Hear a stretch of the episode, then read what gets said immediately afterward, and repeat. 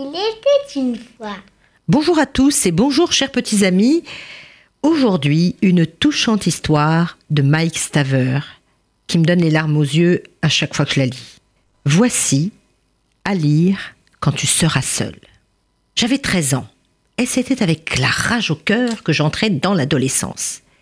J'étais plein de colère et prêt à me rebeller. Je faisais vraiment n'importe quoi, et je faisais peu de cas de ce que mes parents disaient, surtout si cela me concernait directement.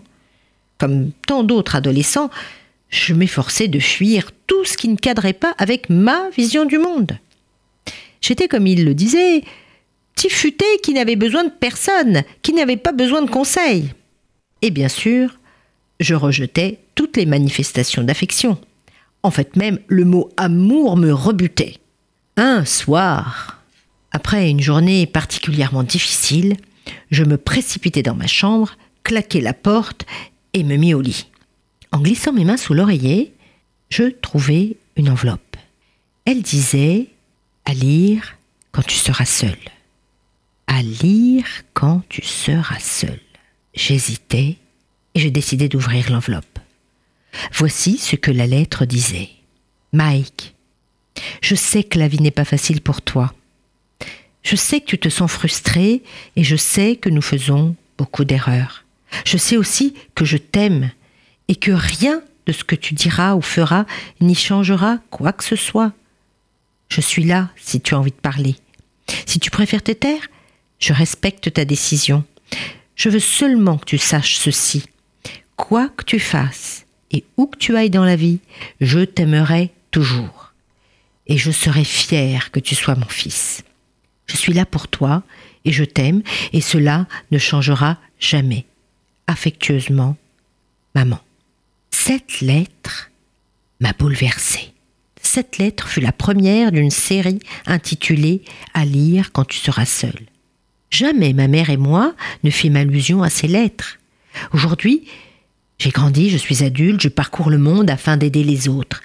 Un jour, je dirigeais un séminaire. À la fin de la journée, une femme est venue me voir pour me parler des difficultés qu'elle rencontrait avec son fils. Venez, sortons nous promener. Nous avons fait une promenade sur la plage et je lui ai parlé de l'amour inconditionnel de ma mère et des lettres à lire quand tu seras seul. Elle fut bouleversée et tout à coup son regard s'illumina. Quelques semaines plus tard, elle m'envoya une carte pour me dire qu'elle avait écrit sa première lettre et l'avait glissée sous l'oreiller de son fils. Ce soir-là, lorsque je me suis couchée, j'ai glissé mes mains sous l'oreiller et je me suis rappelé le soulagement que j'éprouvais chaque fois que j'y avais trouvé une lettre. Dans la tourmente de mon adolescence, ces lettres me procuraient la calme assurance qu'on m'aimerait, peu importe ce que je ferais, et non pas pour ce que je ferais. Avant de m'endormir ce soir-là, j'ai remercié la vie, j'ai remercié mes parents, j'ai remercié maman. Oui, maman, je t'ai remercié d'avoir su ce dont un adolescent rebelle comme moi avait besoin.